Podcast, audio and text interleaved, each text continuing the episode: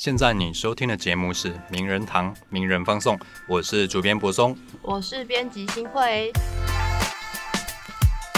那本集的名人放送呢？感谢各位再次来收听，一样可以在 s o n App 找到我们的节目。那各位如果习惯用 Spotify 或是 Apple Podcast 等平台，一样可以关注我们，还有订阅。那如果对于这集节目有任何的回馈或意见呢，也欢迎到 IG 搜寻名人堂，可以留言或者是小盒子私讯给我们哦。每到每年的四月中的时候呢，我的脸书就会出现一些大学老师的们的一些哀嚎啦。那我最近看了整理一些资讯之后，发现法律系的老师会说：“哇，四月中是每个高中生正义感大喷发的季节。” 对。那新闻系老师就会说：“哇，这个四月中的时候，仿佛又看到媒体产业的希望。”嗯。因为问到大家平常都看什么媒体的时候，大家都会正义凛然的讲了几间非常好的媒体。是。大家觉得，哎，大家媒体未来的心血是不是带来一些希望？那这种奇特的季节性的现象呢？我们今天就要来好好谈谈。我们今天谈的主题就是高中生大学，大学怎么选？那我们今天的来宾是中山大学生科系的副教授严胜宏严老师。大家好。那严老师也是名人堂的专栏作者啦。那老师也在名人堂耕耘了好几年，写过非常多篇关于大学选系的议题跟文章。不过老师最近应该是公务繁忙，比较少写啦。哦。哎呀，这个不好意思跟老师说什么啦。不过，因为我们今天主要找老师来谈，现在算是非常季节性的议题呢，也希望我们一些比较年轻的读者可以分享给你的高中生的同学们，让你们知道高大学端的教授到底在想什么。是高中生大学你的科系到底怎么选？有那句非常古老的疑问，叫做到底要选系好还是选校好？哦，那到底这种二元式命题会不会套句流行话，会不会是个假议题？然后我们今天就来好好聊聊这个题目。那。老师，我最近看你的脸书啦，最近有讲到说，哇，很多你的同仁们，就是四月中的时候都会大喷发、大爆炸。对啊。然后你说很多高中生的的面书审资料的照片，都会呈现一种奇怪的表情跟姿态啊。老师，要不要聊这些奇怪的现象到底是怎么来的？呃，我先讲一下那个现象哈。这个现象其实已经存在很久了，即使说有很多不同学校、不同科系的大学教授，其实经常在呼吁，经常在聊。这些奇怪的现象，可是我我们不觉得这些问题呃就会因此而消失啊。我我举个例子来说，通常我我我把高中生的面试或者是呃准备那个备审资料的问题，通常会分成几个方面来说。第一个是呃就整体这个这个资料的准备方向是整整整体的资料准备方向到底是。呃，吻合自己的真正的兴趣，还是其实是先做落点，然后再伪造自己的兴趣。那我们常常看到的是，先做落点，再伪造自己的兴趣的学生居多啊。所以像这样子的学生，其实就是一问就到，而且有些学生因为比较缺抗压性哦，大概随便问个问题就哭了，知道吗？真的是立刻掉眼泪，瞬间掉眼泪。哇！那。另外一个问题是，有些同学他其实真的对某些方向是有一点认知跟兴趣，可是不太知道为什么他们没有办法。现你知道现在，呃，现在的网络那么发达，同学都有好的手机，家里也有电脑，但是我们不知道为什么，即使是连 Wikipedia 上面的资讯都已经写的算是清楚的，对他们仍然没有对某个特定的议题或专长。或是呃知识领域有架构性的了解，是，所以就会经常遇到一些学生，他我不知道他为什么要来考这个系，然后甚至会搞不清楚相近科系之间的关联性。是，那当然呃，即使他看起来方向上他觉得哦喜欢这个东西，但是我们仍然觉得他就是搞错方向，念错戏啊，选错戏的感觉。对，那另外一点就是说，在准备的过程中，呃，我们也发现很多同学常常是在呃学测成绩出来之后，才决定要不要来做资料，也就是从学测成绩到这个放榜之后，到生出这本资料，通常是不到一个月的时间。是，可是你要一个从来没有在思考这些问题的学生，在一个月之内，他就能够。反省他的人生，能够策立将来，能够写出好的一个报告，然后能够把资料的好好的整理出来，那其实是非常困难的事情。那当然，最后一个问题就是，我们很多大学教授都在讲的是，学生的资料里面呢，充满了没有用的资讯，就是我们看不出来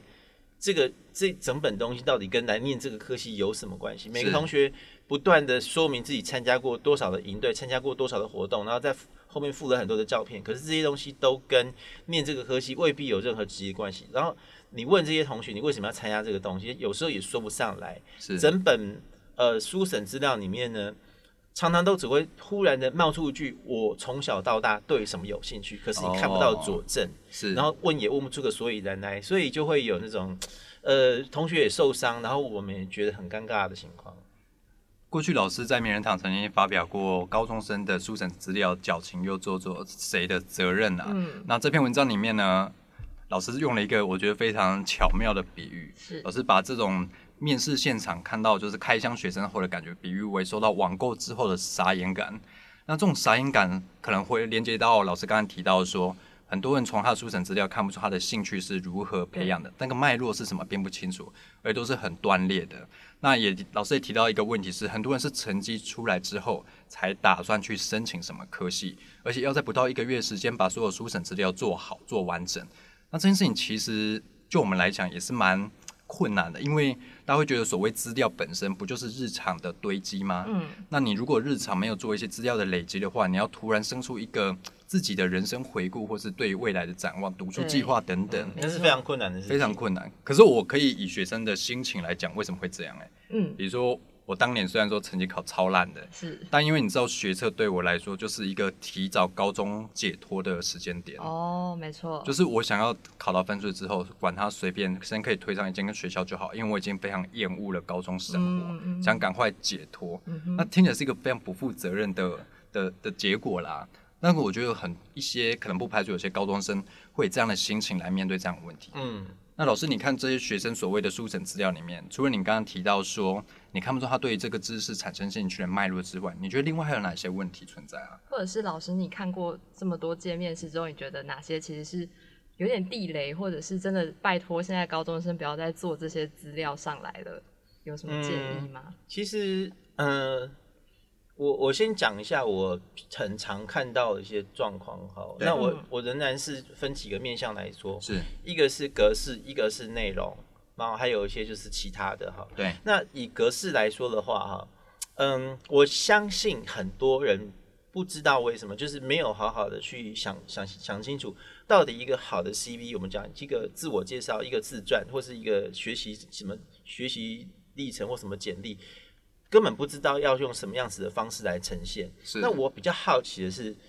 为什么这件事情其实你你进入职场，如果你真的进入职场的话，这件事情其实是重要的。对除非说，除非说那个那个那个地方完全不要求这个东西，要不然其实不管是什么样子的行业，其实很多时候你要你要投履历的时候，它会有个 format。对，那这个这个格式其实当然，我不是说你一定要去下载人力银行的东西来写，我不是这个意思，而是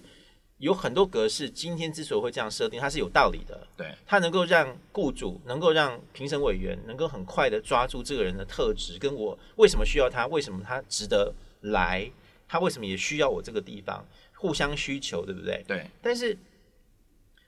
明明大家都知道，我们进入职场、入社会就是要这样做，但我不懂为什么在学校教这个呃书审资料的撰写的时候，每个学生基本上都把这个东西弄成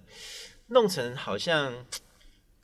你知道，像周记跟悔过书的混合体，你知道吗？周记悔过书加游记啦的那个混合体，好对，对，就是这样子啊。因为你第一段，你这样，通常我们在看第一面的时候，就会决定要不要往下看。哦，也就是说，第一面应该要引起大家的兴趣，说啊，这个人有意思，这个人有什么样子的才能，这个人有什么样子有意思的经历。所以其实你看，现在新式的 CV 第一面就已经可以吸引人家注意了。我不是说你要拍沙龙照哦，是是是，以前我真的看过学生是拍沙龙照，那个超扯的，因为以前呃你知道有一段时间是呃不是那种完全电子上传的年代，那学生会印纸本出来嘛，对，那有些当时就是因为这样被批评说会呃会产生贫富差距的问题，对对对，那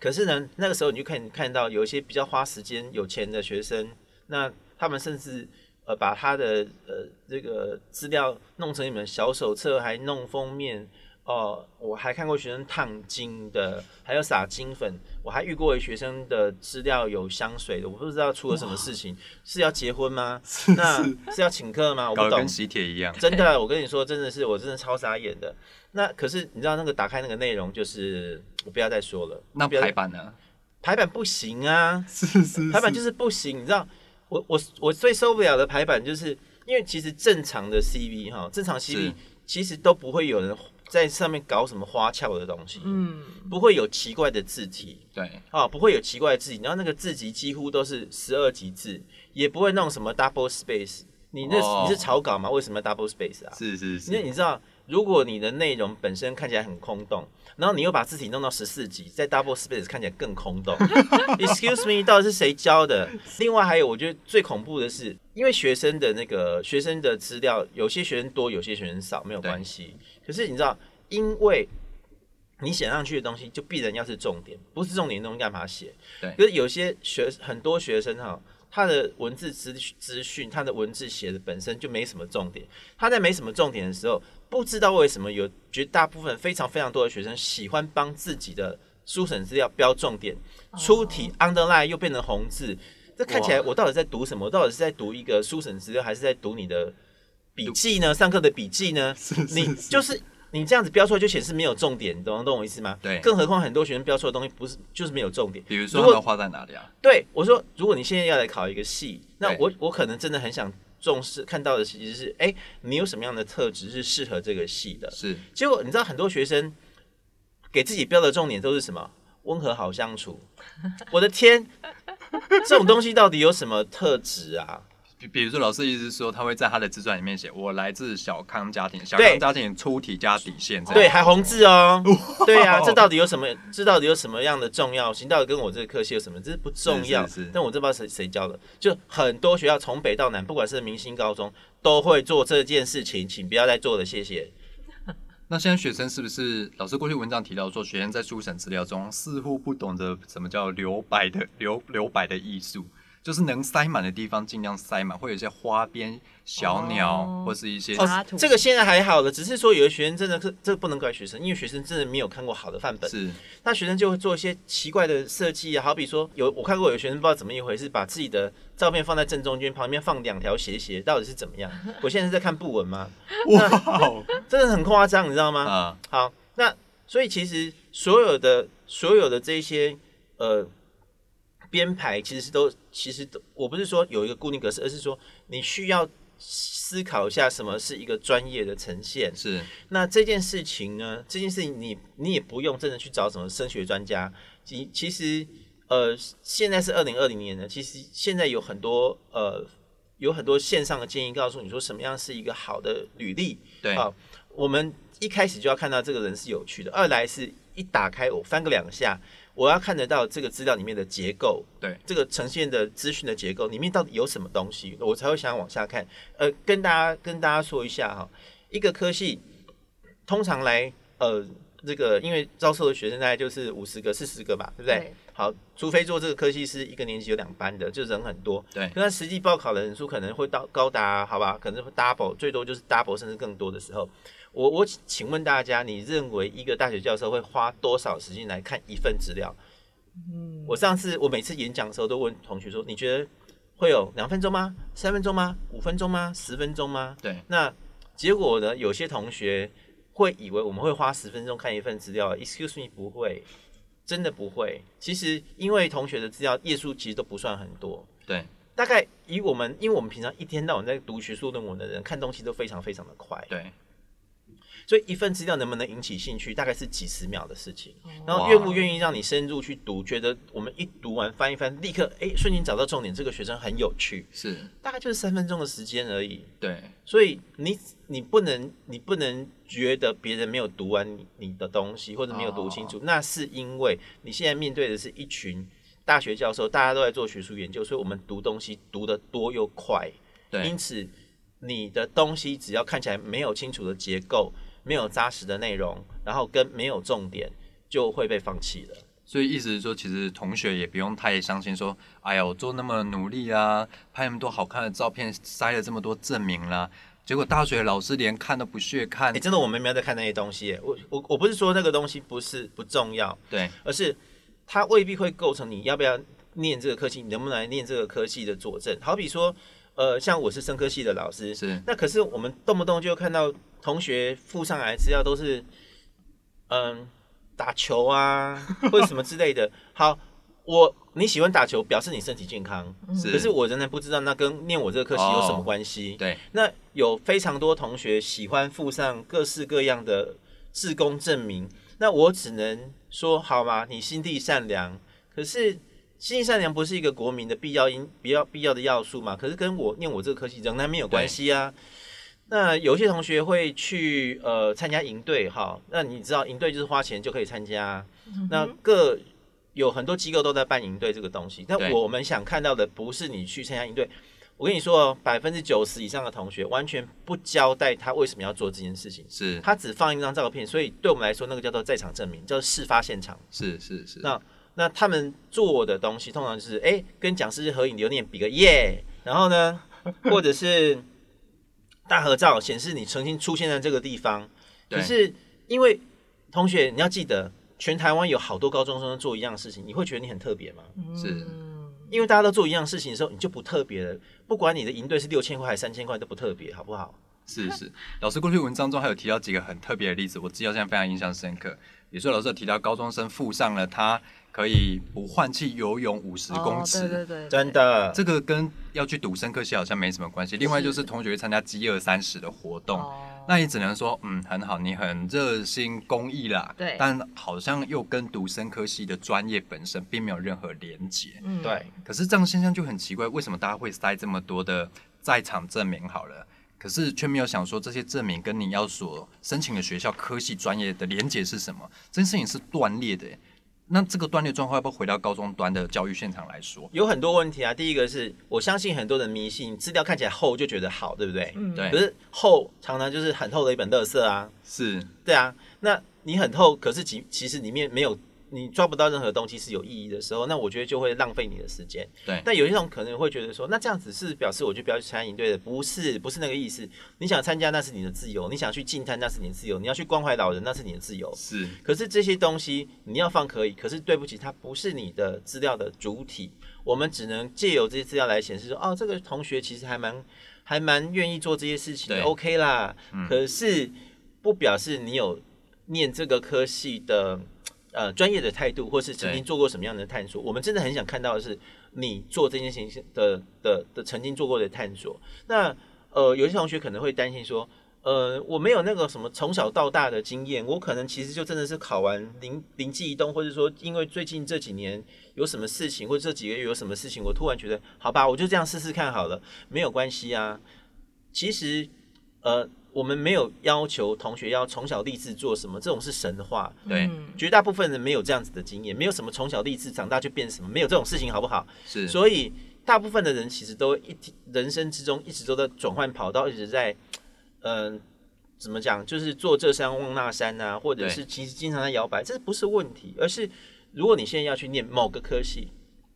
我们很想知道你对这个科系的了解有多少，是，然后你为什么会有兴趣？你为什么会想尝试？究竟有什么样的契机引发你这样子的兴趣？对那即使你的兴趣还是很粗浅，我们都觉得没有关系。可是我们想要看到脉络跟为什么，而不是你弄了一大本没有意义的资料，然后呢跑来这个地方看起来穿个套装啊，好穿着自己不是很合身的小西装啊，是跑来是跑来面试，然后结果第一个问题就倒了，然后你就灰心了。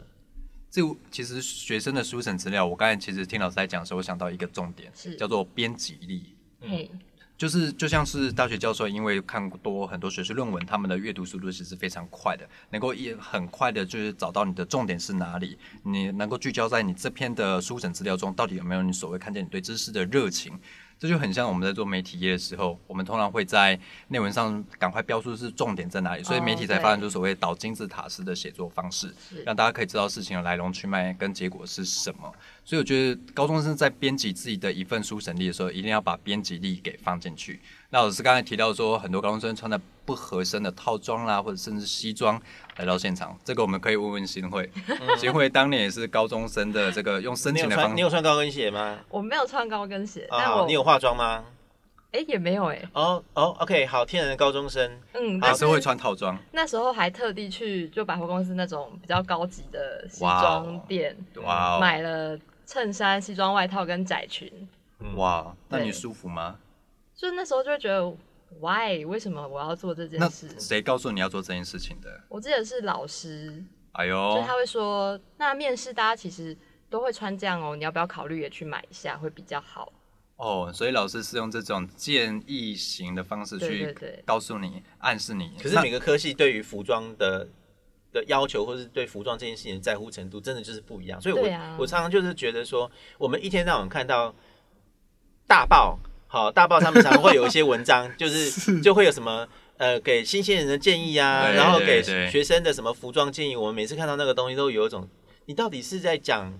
哪个领域？嗯，因为我们绝对相信每个领域在乎的事情是不一样的。对是可是我们绝对相信，不是每个领域都都很在乎你要穿什么东西。通通常，我觉得大部分大学教授都觉得你舒服就好，你舒服看起来对不不没有看起来超乎常理就可以了。是所以我们没有在乎，我们倒在乎是脑袋的东西哈。可是的确，某些领域有可能会在乎，因为可能就是 dressing，就是这个 dressing 到底是不是合适，对他们来说是专业跟呈现专业的部分。对所以我想这个时候高中生已经又开始困惑了，我怎么知道这些事情？所以呢，我才会觉得，呃，在进大学之前去理解不同的职涯是有必要的。对可是理解职涯并不是叫学校出钱请不同职涯的人来演讲哦，并不是像那个你知道 baby，你知道 baby boss 吧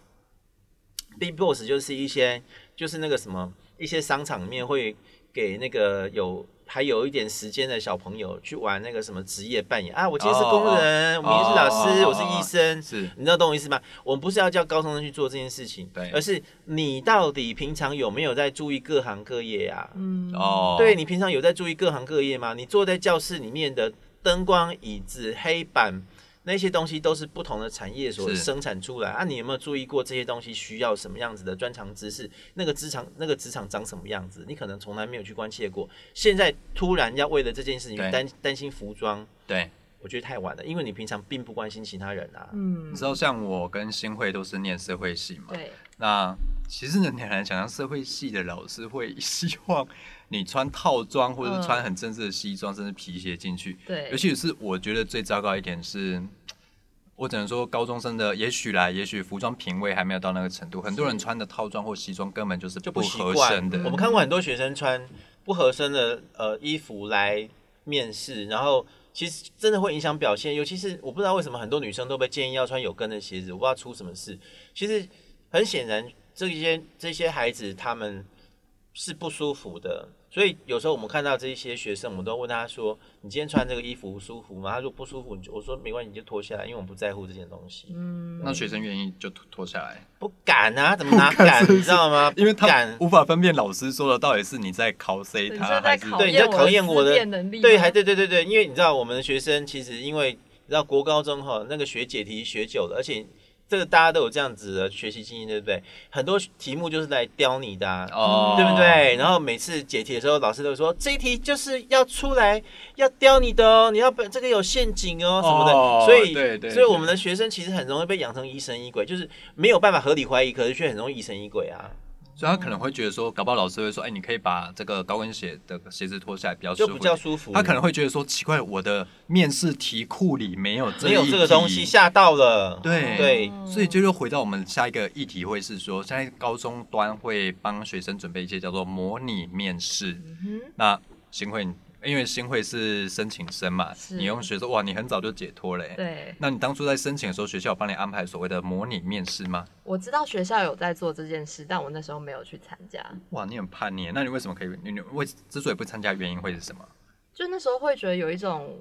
我参加了模拟面试，我就可以从容的去面对真正的面试嘛，这好像其实也没有什么意义。而且我事实上觉得，如果模拟面试真被你猜对的话，那大学教授还真对没啊，创意。是有点有点那个。老师，你过去也针对模拟面试写过一篇稿子，那你列出几个重点，我这边帮老师就是重新复述一下。第一个，老师会质疑说，所谓模拟面试它的必要性到底是什么？那另外一个就是高中资源在校际间的巨大落差，比如说比较有钱的家长会嗯跟比较偏乡、比较偏远地区的高中学校，他们其实可以拿出来的经费是非常有限的。那另外就是有一点是非常重要的，高中端对大学端的不了解。所谓不了解，包含高中生、高中老师、高中家长们对大学端的想象是处于一种可能是自我想象的状况嘛。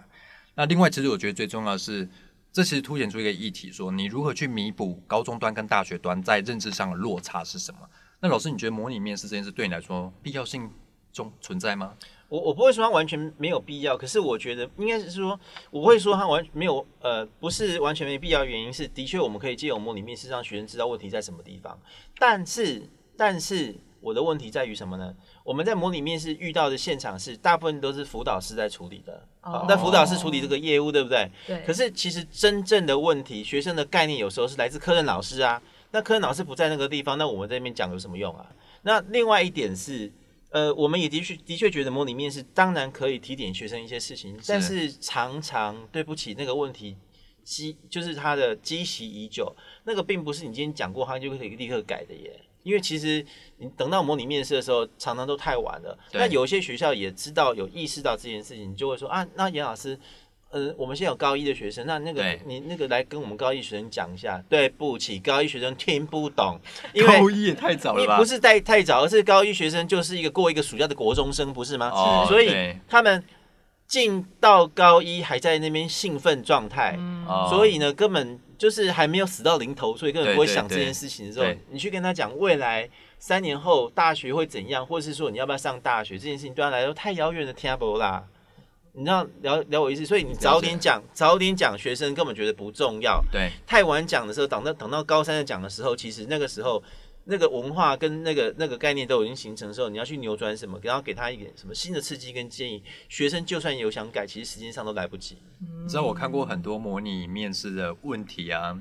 这样念出来就觉得真的很没梗哎、嗯比如说你为什么要来读这个科系？对，那另外一个问题是说，那你为什么会对这个科系有兴趣？你的兴趣是怎么来的？想要从此去验证说你过去所做的事情，或者你做做的各项事迹，跟你今天要来读的这个系到底有没有关系？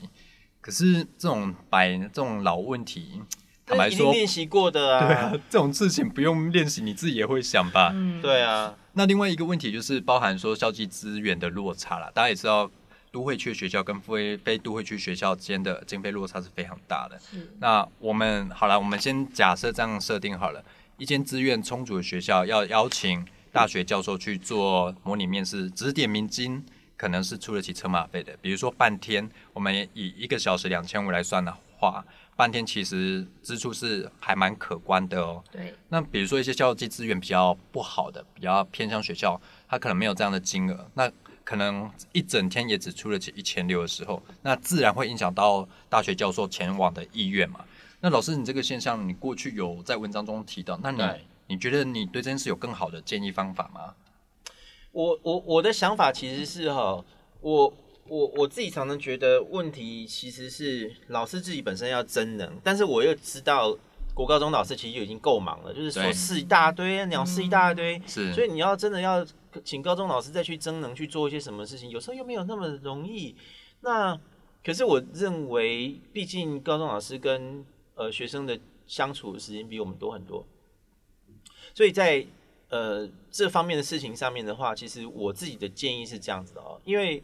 呃虽然说现在已经实施印巴克纲，可是并不是所有的学生其实都已经接受印巴克纲的那个教育。是那即使是印巴克纲的执行，我相信在初期还是会有很多的状况。但是，呃，我在过去好几次的演讲里面，其实都有提到哈，我们如果要逐步的改善这样子的状况的时候，或许有几个可能性。第一个是我强烈的认为，我强烈的认为，第一个是老师在传授知识的时候，不不能只有谈知识本身。我们非常的希望能够在适当的场合，甚至是跨科教学或什么各方面的那个场合的时候，能够去呈现这个知识发展的历程与社会的关系。对啊，而且我我要再次的强调一点，为什么我常常觉得很多学生念错科系、选错科系，是因为我们的教学本身，任何一个科系的任何不任何一个科目的教学，对，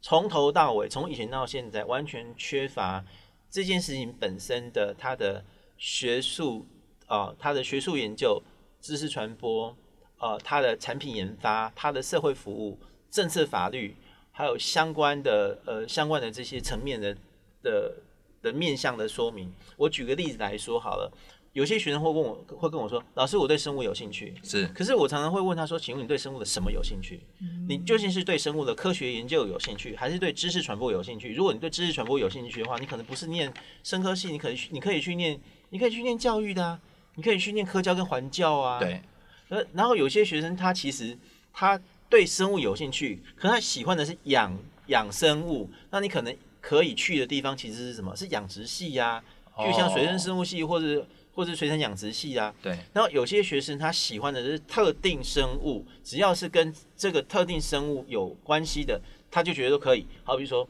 他喜欢念植物科学，对他要念呃呃，他要念森林系，他要念昆虫系，他要念植植病微生物系。好，这个就是特定生物资源的。那有些学生需要的是，他他其实可能在意的是技术。好，好，没关系，那你就去念生技系，对可能就是技术导向的的的的科系。那有一些学生他觉得他对于末端的产品研发很有兴趣的时候，那甚至是他觉得想要跟身边日常生活做比较好的结合的时候，那你可能考虑其实是食品营养系啊。是那这些东西其实这些所有我刚刚讲到的这些科技，通通会念到生物。所以你告诉我你对生物有兴趣，这个我就问你说你对生物的什么有兴趣？如果你甚至是对政治法律有兴趣的时候，你甚至不是要念这，你可能要念的是什么？你要念的是科技法律。对对对对你甚至要念的是制裁方面的东西，因为你可能对的是，说不定对于专利这件事情，像我们最近在讲疫苗啊什么之类的，这里面有非常非常的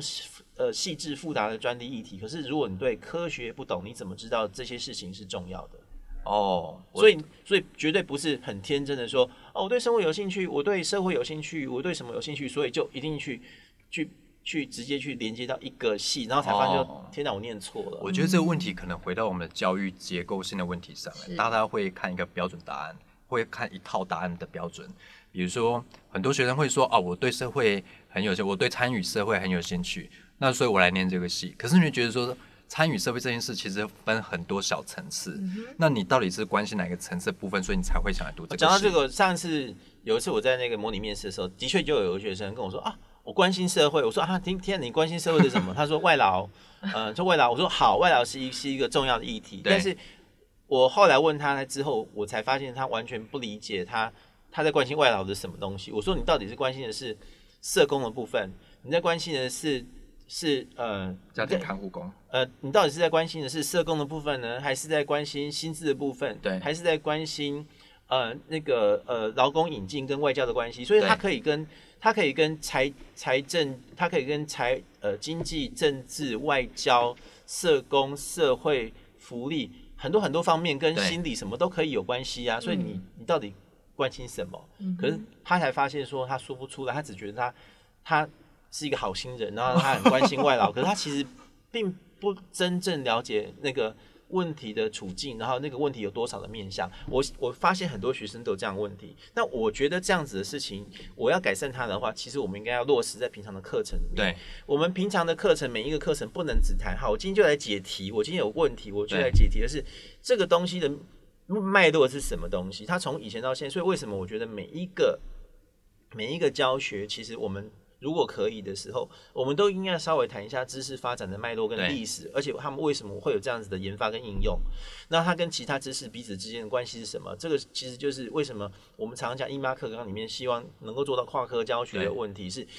那个跨科教学并不是没事找两个科目硬跨哦。哦然后我很讨厌这种东西。对对我所谓跨科教学是说。这件事情本来就非常需要很多不同领域要对话，是你去买自助餐，你去买自助餐的时候，你有没有关心过那边的人为什么一天的工资没有到基本工资？出了什么事情呢？这件事情是跟劳工有关系，对不对？跟劳工权益有关系。对。然后那个厨房到底到底这样子的设置 O 不 OK？这个不是其实跟你的食品安全有关系吗？对。然后这个食材怎么来？为什么这个东西变贵了？为什么为什么这一家的鱼都是用煎，不是用蒸的？跟那个跟那个鱼的来源有没有关系？这个东西不是很基本的农产运销吗？对。你吃个便当就会遇到一大堆的专业，连你的便当为什么是无毒的？这个不是化工要要处理的问题吗？毒物方面的问题。所以你吃一个饭就会遇到这么多的专业，这些专业本身就应应该在我们平常的日常的教学里面，它就应该要能够被纳入，能够对话跟能够被整合，